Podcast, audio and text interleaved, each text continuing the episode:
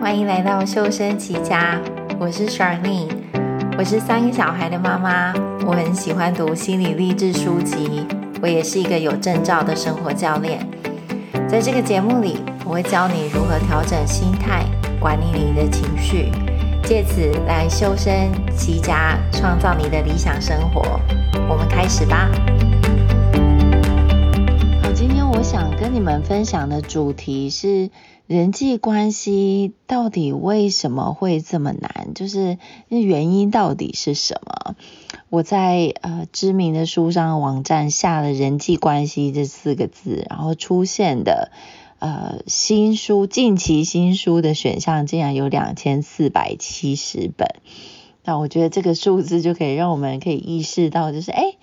至少两千四百七十个人左右 都都在谈，就是都在教导我们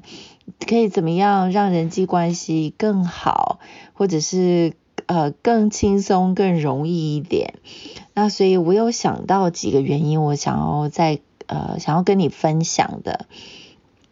所以第一个，呃，我想要跟你分享，就是他之所以会这么困难，或者是人际关系之所以可以发生这么多的所谓的 drama，就是因为第一个，你的明白不是我的理解。这句话，我想大家应该都不陌生。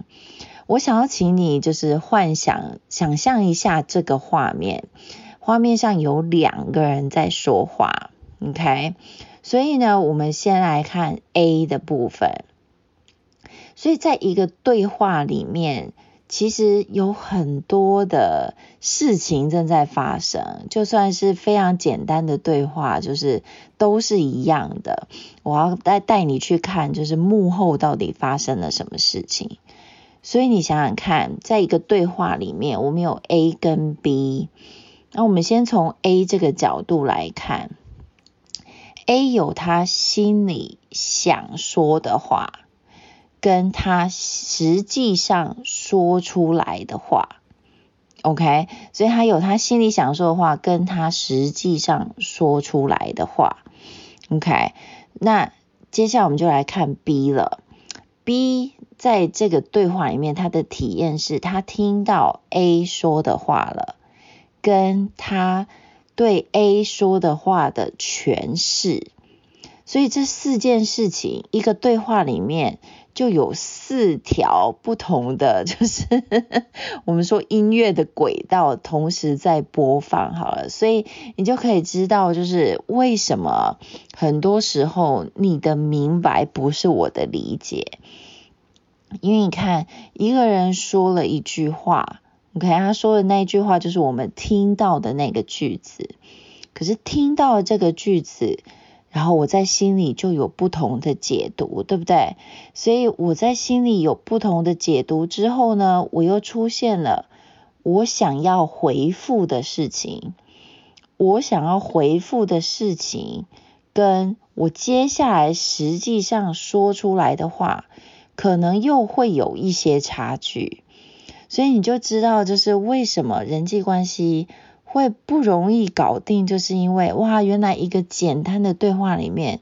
其实有很多不同层的面向，它真的有一点像千层蛋糕这样子，是就是呃，就是有我想说的，跟我实际上说的，跟我真正听到的，跟我心里听到的，这些全部都是不一样的事情。所以我觉得往后你在人际关系上遇到困难的时候，就稍微意识到一下，就是。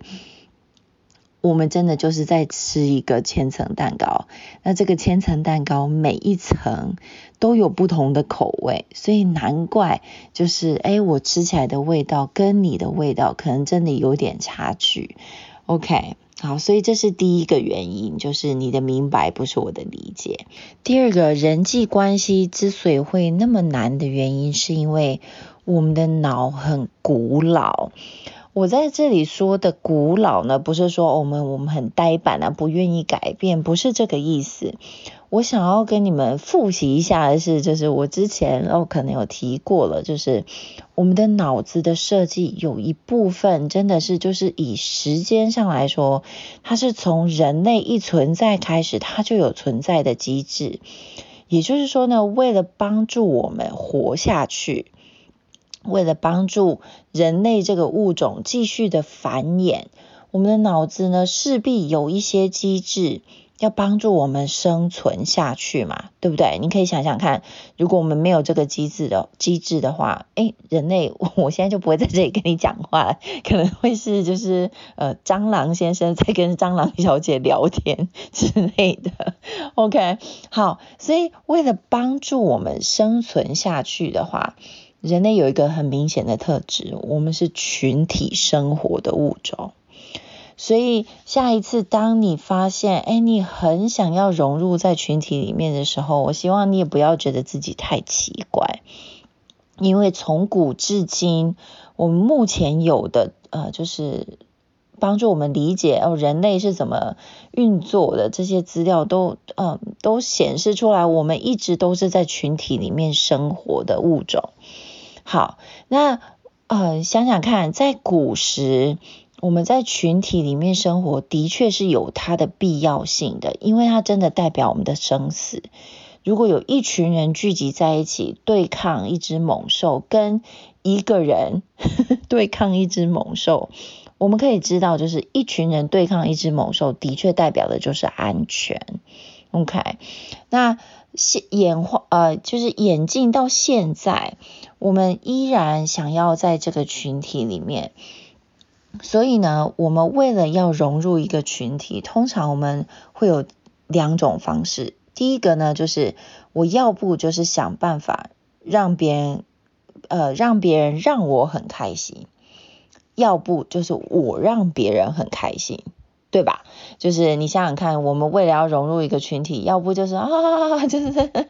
有那种工作上的假笑啊。哈哈哈哈哈就是上司或者是同事说什么，嗯，我心里不管怎么想，我就想说，哎，我为了要迎合他们，哎，就是哦，我就来配合他们好了。所以这就是我让别人很开心的部分。那如果我一直尝试着就是想要让别人很开心的话，你就会发现我可能会做出一些，呃。言不由衷，或者是就是嘴呃口不对心，类似这种啊、呃，类似这种行为。那另外一个在家庭里面，我们很常看到的就是，比如说哦，我想要让别人很开心，我就替他做晚餐，因为我想要他很开心，或者是啊。我想要让小朋友很开心，所以我就带他出国出去玩，或者是带他去一个景点去玩，或者是呢，哦，我想要让别人很开心，所以我就帮他们买东西等等。可是这样子，呃，会让人际关系变得有点困难。原因是因为你会发现你的利益良好，其实我想要让别人很开心，我才去做这件事情。可是。它会让它变得困难，是因为你会发现，当你这样做的时候，当你做一件事情，是因为你希望看到别人哦开心的回应，你就会发现你自己很常失望，因为我们最终会发现，不管我做什么，对方开不开心，不是我可以掌控的。像呃，我记得很久很久以前，我跟我先生呃有一阵子相处非常非常不愉快。那后来我们决定把事情讲开。啊，我们后来呃在讲开的这个过程当中，我们发现原来我们因为想要让对方开心，所以变成我们都呃言不由衷，口不对心。所以就变成我们想要各自 扮演别人来经营这一段就是关系，那你也就知道，就是当我的先生尝试想要假装他是别人，跟我自己想要尝试假装那是别人，那就变成我们营造出了两个我们不熟悉的角色，要来演家庭生活这场戏嘛。那你就会发现，就是 it doesn't work，因为我们不没办法入戏，我们没办法扮演好我们。以可以以为我们可以假装成的那个人，那很自然的关系自然都是就是不会太好。OK，那我们再来讲，就是我刚刚提到的，就是想办法让别人让我很开心，这是别人让我很开心，这是另外一个我们融入群体的方式。所以你可能会呃有一些很很我们很典型的会听到有人不断不断的换工作。有人不断不断的想要换对象，有人呃 不幸的我没办法换小孩，对不对？但是呢，我们可能就会开始想说，就是哎呃就是就是诸如此类的啦，就是呃换工作、换对象，然后或者是换部门啊、呃，这些都有可能，因为我们在找那个就是哦、呃、那个对的人，那个跟我们合得来的人，OK？那所以。当我们想要让别人让我很开心的话，这也就是在说，我们认为我们的情绪是外在的环境会影响我们的嘛。那如果是在这样的先决条件之下，你就会发现，你等于把你情绪的自主权全部都交给别人了。当我们把我们的权利交给别人的时候，你就会发现自己常常有无力感。也就是说，你可能会说：“哦，奇怪，我工作一直换，一直换，我怎么还是不开心？”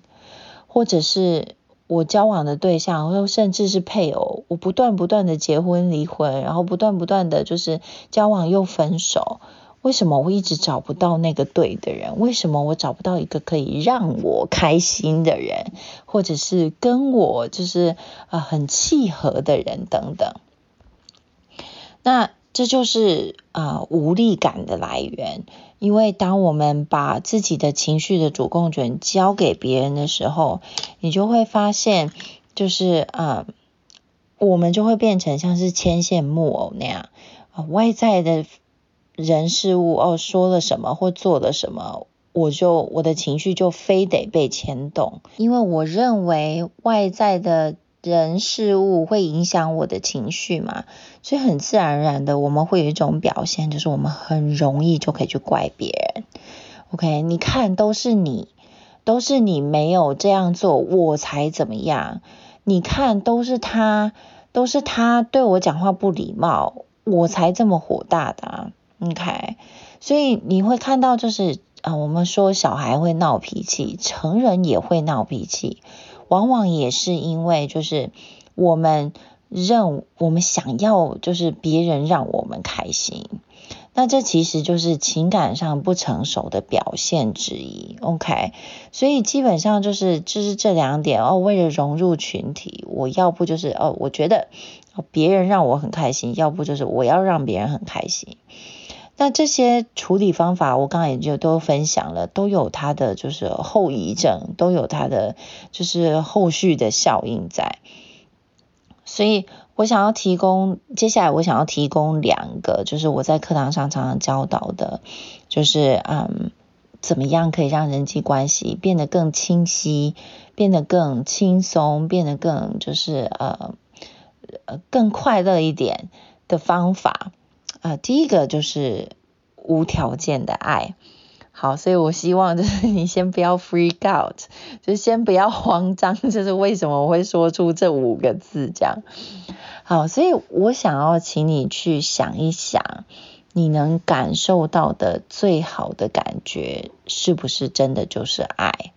那我个人认为是的，因为我觉得爱这个情绪是。所有的正面的情绪各自都有一点，所以融在一起，它就是爱的感觉。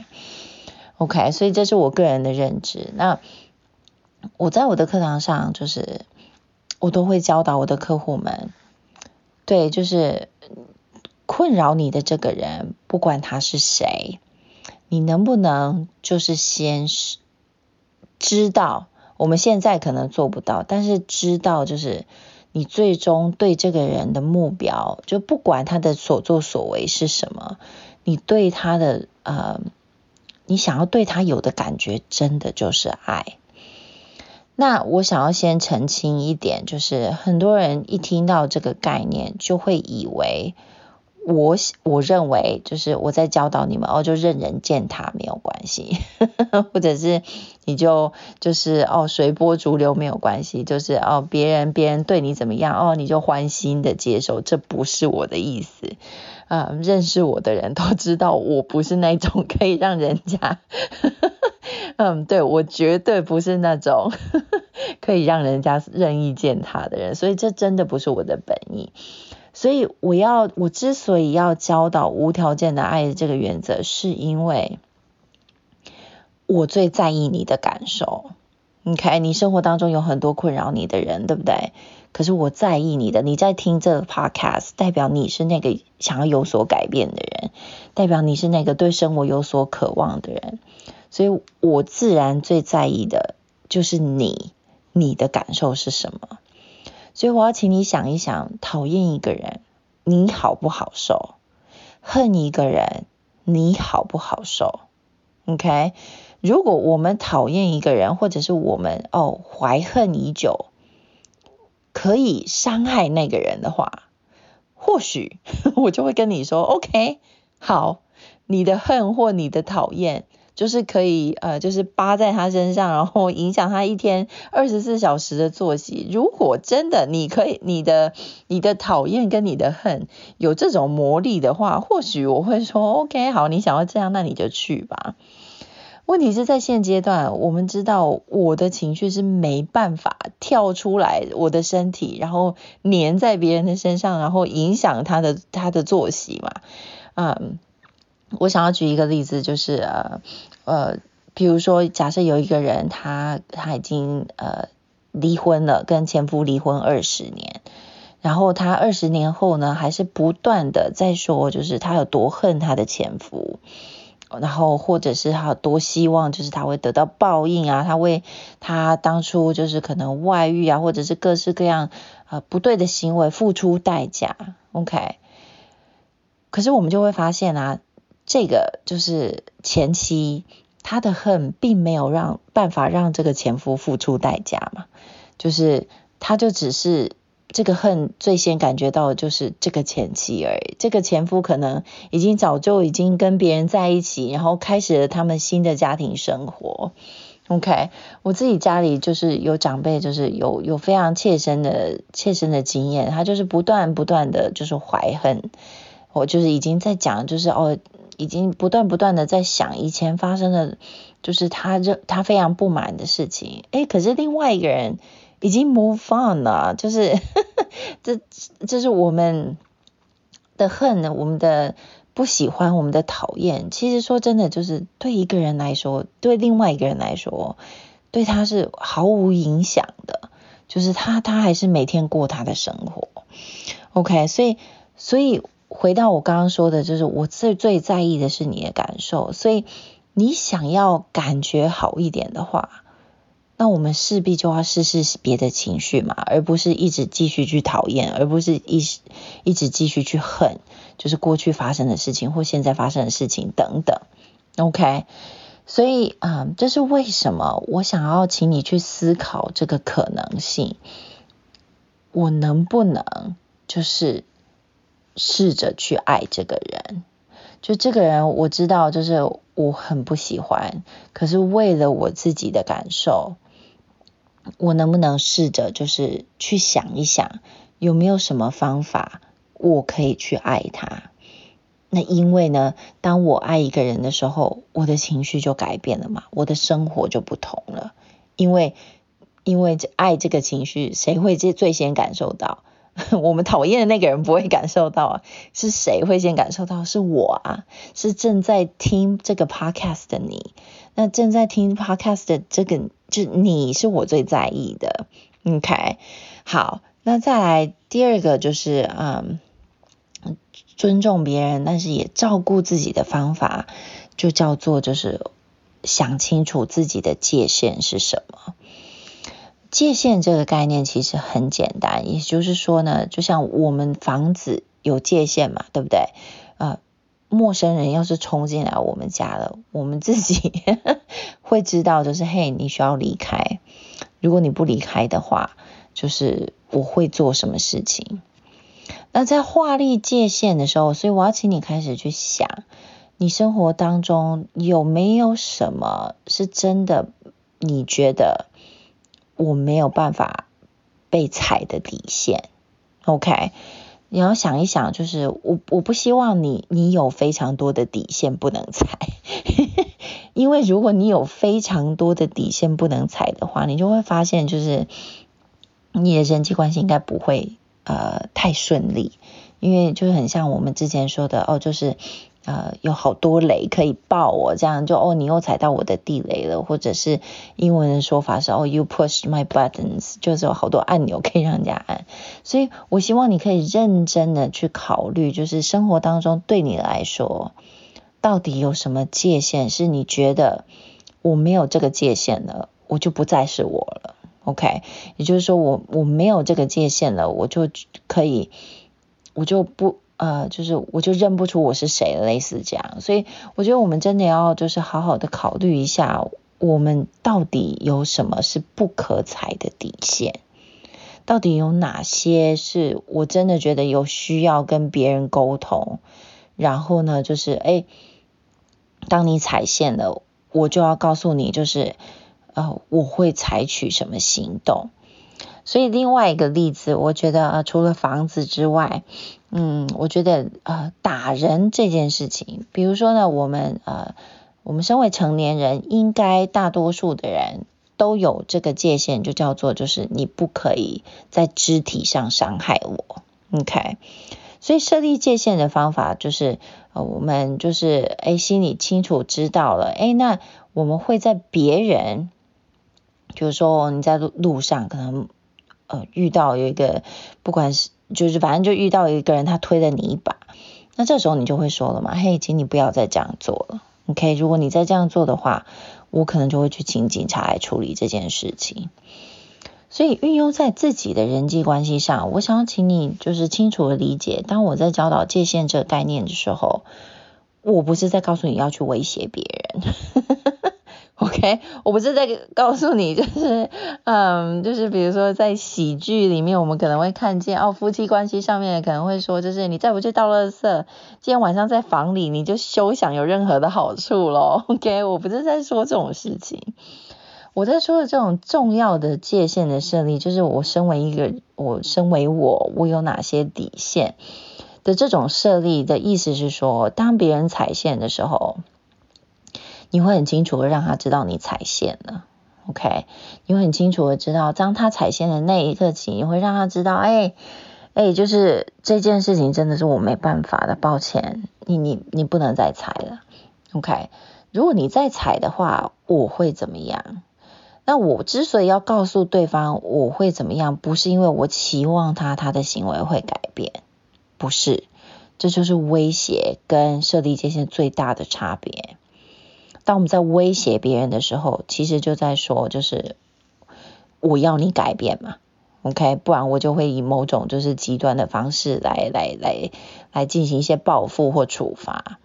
可是设立界限是非常温和又明确的，就是嘿，请你不要再这样了，不然我就会执行什么样的后果。那你是可以完全选择你要不要这样的，这我非常的清楚。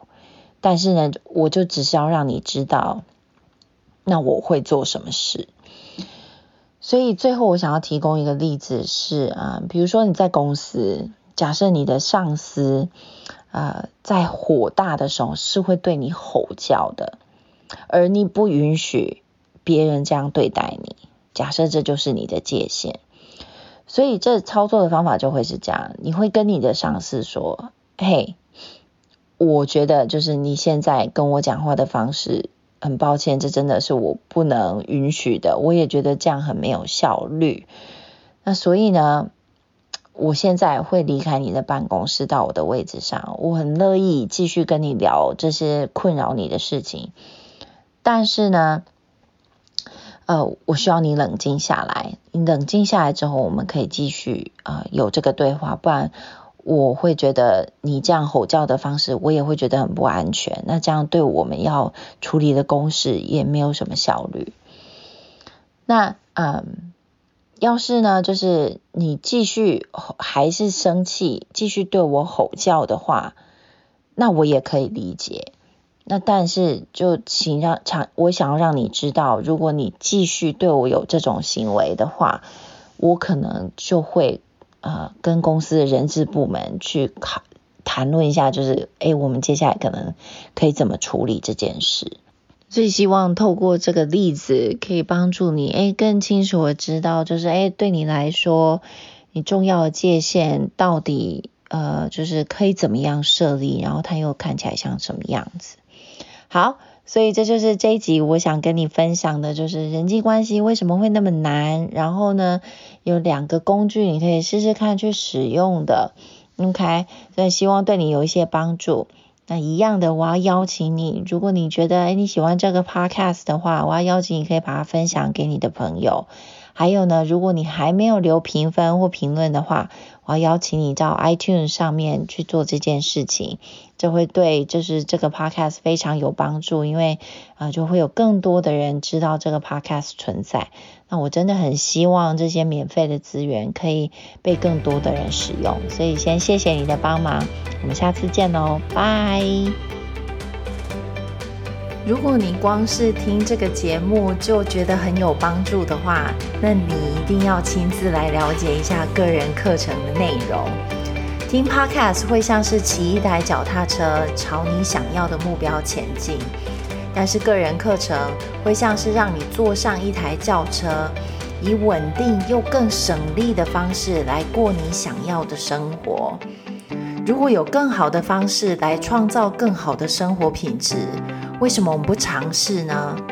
你可以在节目的资讯里面找到申请一对一课程的连接。我期待可以和你一起踏上这个旅程。我们课堂上见。